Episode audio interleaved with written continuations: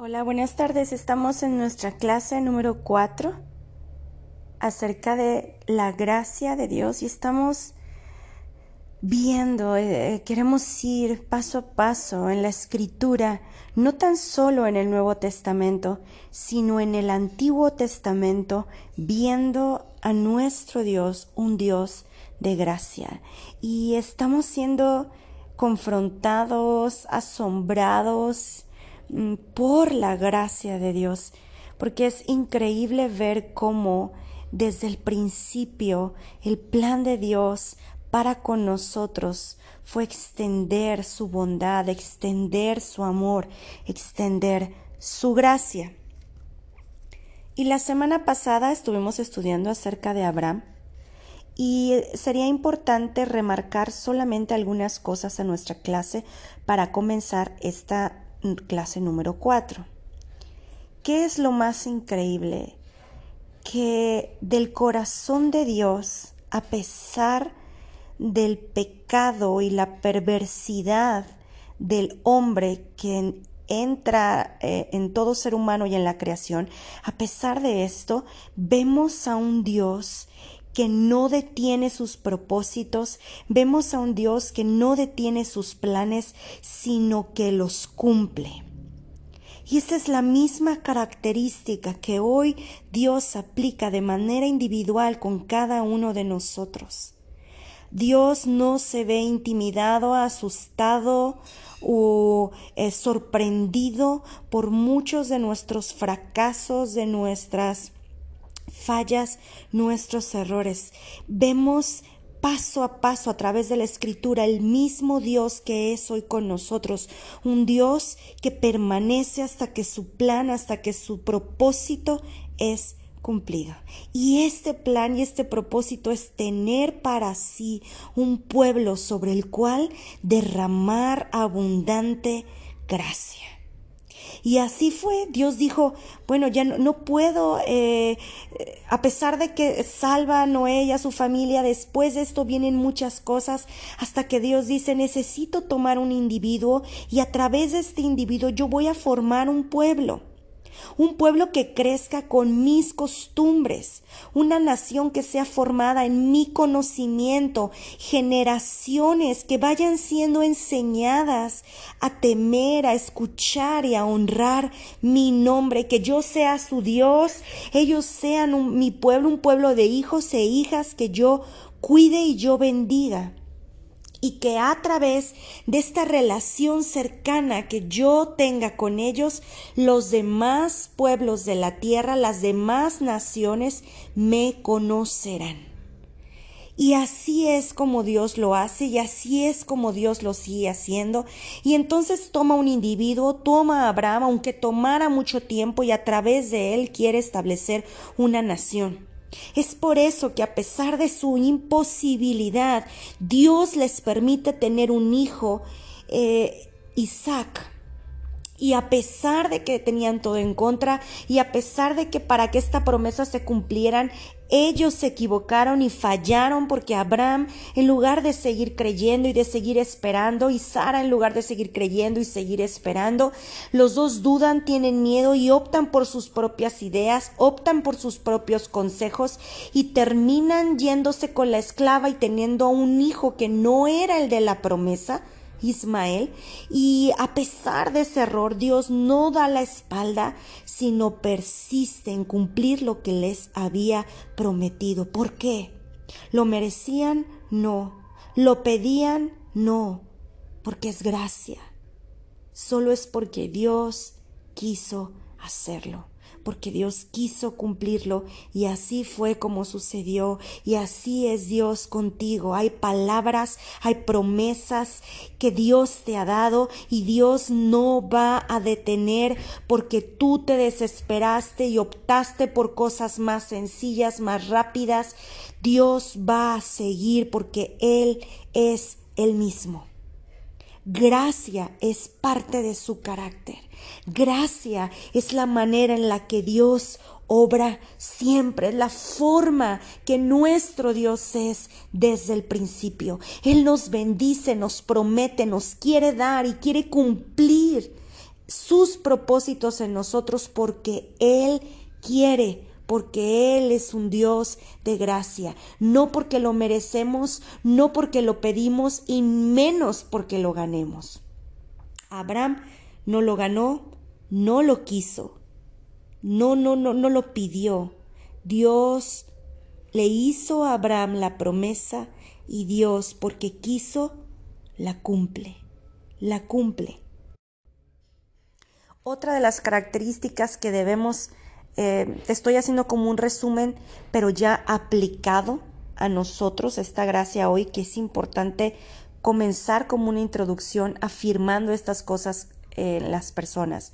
La otra cosa es, Dios no medio compone algo, Dios lo hace nuevo. Lo voy a decir una vez más, Dios no medio arregla las cosas, medio las repara, Dios las hace de nuevo. Dios dijo, yo no voy a agarrar una nación y un pueblo y les voy a, medio hacer una obra para que medio me amen y medio me conozcan. Dios dijo, voy a tener que comenzar de nuevo. Aunque sea que me tarde mucho, voy a hacer mi propio pueblo, una nación nueva y es la forma en que la escritura nos enseña que Dios lo hace con nosotros. Y esto es algo que tiene que penetrar a través del poder del Espíritu Santo el corazón y la mente de las personas. Porque a veces creemos que Dios medio nos echa ahí un poquito de pintura, medio nos resana, medio nos lija y medio nos pone yeso y se ve el parche, pero bueno, pues ya, se ve mejor que antes. No. La palabra dice que lo que Dios hace en nosotros es que trae un nuevo nacimiento. ¿Cómo le dijo a Nicodemo que entraría en el reino si nacía de nuevo?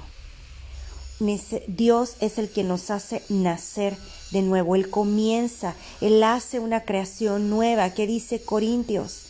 Las cosas viejas pasaron y aquí todas son hechas nuevas. Este es nuestro Dios, este es el mensaje de la gracia y entonces ahora Él nos ve como una nueva creación, entonces ahora Él nos ve como una nueva criatura porque ahora hemos nacido en Cristo, ahora somos la imagen de Él, ahora Él está en nosotros, ya no vivimos nosotros, hemos muerto a esa naturaleza y ahora vivimos conforme a la fe de Cristo y ahora antes de verme a mí, Él ve a Jesús en mí. Esta es la nueva creación, este el nuevo nacimiento. Así lo marcó con Abraham, así quiso hacerlo y así lo hace con nosotros hasta el día de hoy. Es así precisamente que Dios ha estado iniciando relaciones desde Abraham. Así es. Y hay una invitación, la misma invitación que Dios tuvo con Abraham, es la misma invitación que tiene hoy para nosotros, confiar en Él. A través de Abraham se abrió el camino de la fe. Ahí comenzó esto. Y es la manera en la que nosotros ahora seguimos a nuestro Dios. Él nos da abundante gracia y es por gracia únicamente y nosotros respondemos confiando en Él, creyendo, caminando en fe. Entonces después de este Génesis capítulo 12, verso 2 y 3, donde Dios le hace esta promesa a Abraham, pues Abraham comienza eh, su camino eh, a una tierra nueva, y se vuelve una persona eh, con una vida nómada, moraba en tiendas, cuidaba rebaños y Dios empieza a bendecirlo. En el lugar a donde se movían, o donde ellos se cambiaban de lugar en lugar, buscaban los mejores pastos para su rebaño, cultivaban la tierra, eh, aquella tierra que no reclamaban las naciones de por ahí, la región, y cultivaban ahí suficiente comida tanto para ellos como para sus, sus rebaños. Y de esa manera también de lo que cultivaban vendían a las ciudades, a los habitantes de las ciudades que estaban cerca. De tal manera que haciendo esta actividad, Abraham se hizo rico y notablemente poderoso. muy poderoso. A pesar de la vida nómada que, que, pudiera traer mucha inestabilidad y vulnerabilidad, fue un hombre rico, fue un hombre bendecido. Dios lo bendijo. Se estaba haciendo cada vez más viejo y aún no tenía a Isaac. Entonces Dios viene a ellos y les cambia sus nombres de Abraham a Abraham. Y a Saraí le cambia también su nombre, a Sara. Y Dios les promete, una vez más les recuerda que iba a cumplir su promesa, pero ellos comenzaron a preocuparse en el camino. Sin embargo, el Señor se le aparece en un sueño y le dice, Génesis 15.1, Abraham, yo soy tu escudo y tu galardón será sobremanera grande. Y sigue hablando eh, eh, todo el capítulo 15, Dios con Abraham, y le dice, no te heredaré este hijo, sino que tendrás uno y él será el heredero. Mira, cuenta las estrellas, le dice en el verso 5. Así va a ser tu descendencia. ¿Y qué sucede? Abraham decide creer. Abraham puso su confianza en el carácter de Dios, creyó en la integridad del Señor para llevar a cabo sus promesas. Esta parte es donde nosotros nos identificamos. Ya estamos siendo asombrados por la, el peso de la gracia, cuánto ya pasó desde la creación, desde que Adán y Eva echaron a perder la perfecta obra de Dios, meten el pecado y de a partir de ahí la perversidad en cada ser humano y la creación queda sujeta a corrupción y después aún así Dios después del diluvio salva una familia para comenzar de nuevo, pero las cosas siguieron mal vez tras vez, empezó la plaga del pecado a crecer y entonces a pesar de eso, la abundante gracia, el abundante deseo de un Dios que quiere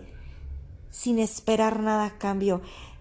¿Cuánto tenemos que aprender porque trabajamos tanto por esperar algo?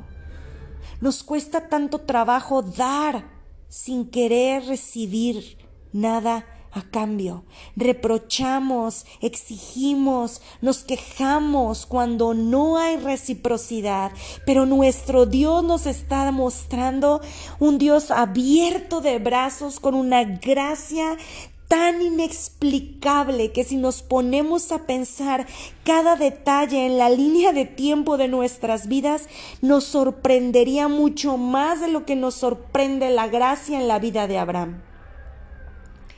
Pero la clave es que Dios quiere que le creamos. Abraham decide creer. Diga conmigo, creer. Creer es poner nuestra confianza en el carácter de Dios. Y Abraham creyó en el carácter, en la integridad del Dios, creyó que llevaría a cabo sus promesas, confió en el poder de Dios para lograr lo imposible. Era ya casi de 99, Sara de 90 y estéril. Y Abraham decide confiar en el poder de Dios para lograr lo imposible. Y algo sorprendente ocurrió. Génesis 15, verso 6. En respuesta a la fe de Abraham, ¿qué sucede? ¿Cómo lo declara Dios? Dios lo declaró justo. Dios le dijo, tú confiaste en mí y ahora lo que yo te doy a ti es el regalo de justicia, el regalo de la justicia. Y esto es increíble. Esto es sorprendente. En ese preciso momento el Señor estableció un precedente importante, la posición justa delante de Dios viene a través de la fe. ¿Por qué Dios declara a Abraham justo? Por la fe. ¿Por qué le regala el don de la justicia? Porque Abraham le dio fe, le dio su confianza. La posición justa, mi posición como justo delante de Dios viene a través de la fe y solo por la fe. Y este es el aspecto más importante de la gracia. Familia, esto es lo más importante de la gracia, la fe. Dios llamó a Abraham para confiar en él y a pesar de su pecado, por medio de la fe, fue justificado, fue llamado justo. ¿Qué significa esto? Que encontró paz para con Dios. Romanos 5, 1. Tan pronto como Abraham creyó en Dios, esto formalizó su contrato, el contrato, el pacto unilateral que había tenido Dios con el hombre. Y Dios se comprometió consigo mismo para bendecirlo. Esto es asombroso, esto es gracia, esto es fe, esto es justicia. Estas son tres palabras que cambian, que transforman, que sellan nuestra vida. Y en respuesta a esto, Abraham se equivoca después. Después de todo esto se equivoca. Andando de nómadas, Sara era tan bonita que llama la atención y él miente dos veces diciendo que era su hermana. Casi lo matan, Dios lo rescata se vuelve a equivocar, pero la promesa estaba firme. Incluso cuando Dios lo vuelve a probar en su confianza, Abraham toma al hijo que por fin tuvo a Isaac al amado, al que, al que sabía que tenía un peso de gloria enorme, al que sus ojos deslumbraban, el que seguro cautivó a Sara y a Abraham, los lleva y los sacrifica porque confiaba en Dios. Y, apenas iba a sacrificarlo y frente a un cordero ahí con sus eh, atorado de sus cuernos, listo para ser sacrificado, una muestra increíble del derramar de la gracia, porque no es por nuestras obras, no es por nuestros sacrificios, no es más por esto, es por el Hijo, es por gracia que todo viene a nosotros. Y así es, Abraham murió de 175 años y a pesar de ello eh, todavía no había, no alcanzó a ver todo. Abraham no, el nombre de Abraham cuando él muere todavía no había llegado a ser grande. Las familias de la tierra no habían sido bendecidas todavía a través de él. Él no había tomado posesión completa de la tierra que le prometieron. Sin embargo, en el tiempo preciso, a través de su descendencia, todo esto ocurrió. Por eso Abraham es conocido como el padre de la fe. Ahora, ¿por qué todo se cumplió hasta el día de hoy en nosotros? Porque cuando Dios le dijo, y todas las naciones serán benditas en ti a través de tu descendencia, estaba haciendo un llamado para ti, para mí, hasta Durango. ¿Por qué? Por, no por algo extraordinario por parte de Abraham, ¿o sí? No, sino porque Dios hizo una promesa, una promesa que Abraham creyó. Lo voy a decir una vez más, porque Dios hizo una promesa, una promesa que Abraham creyó. Dios te hizo una promesa y lo que tú y yo tenemos que hacer es creer y Dios la va a cumplir. Era gracia. El plan de redención de Dios se había ya desplegado a través de este hombre.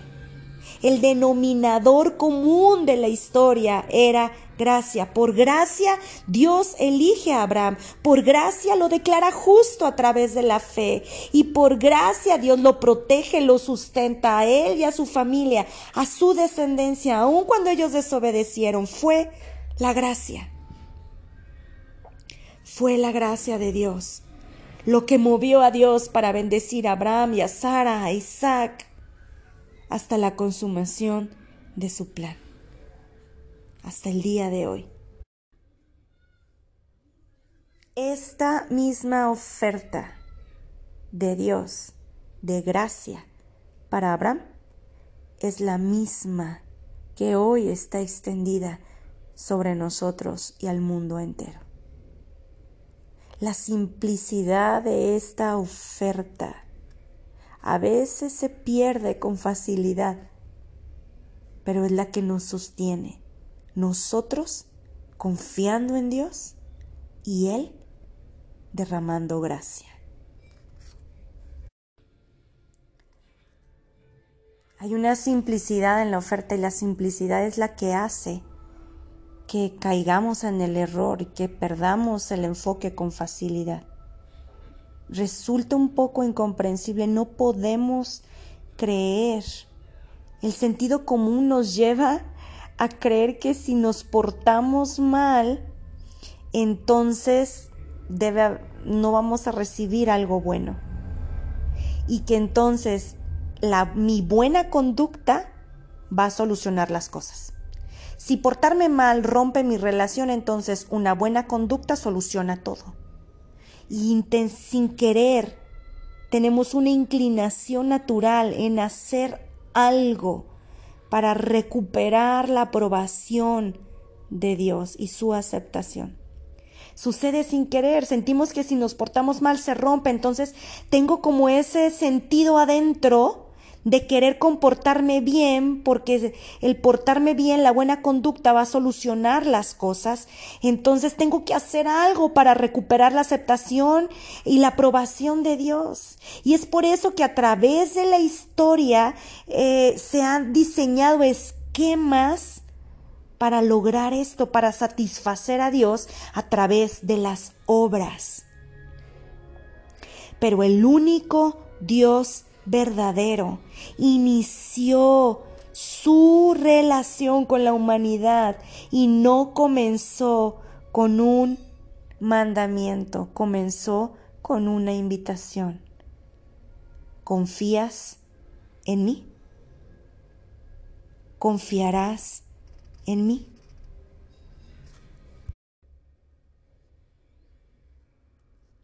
Viene ahí Romanos 4, verso 13 y 16 en tu material y en el material de los alumnos. Yo les animo a que lo lean todos en voz alta, dice, porque no por la ley fue dada a Abraham o a su descendencia la promesa de que sería heredero del mundo, sino por la justicia de la fe.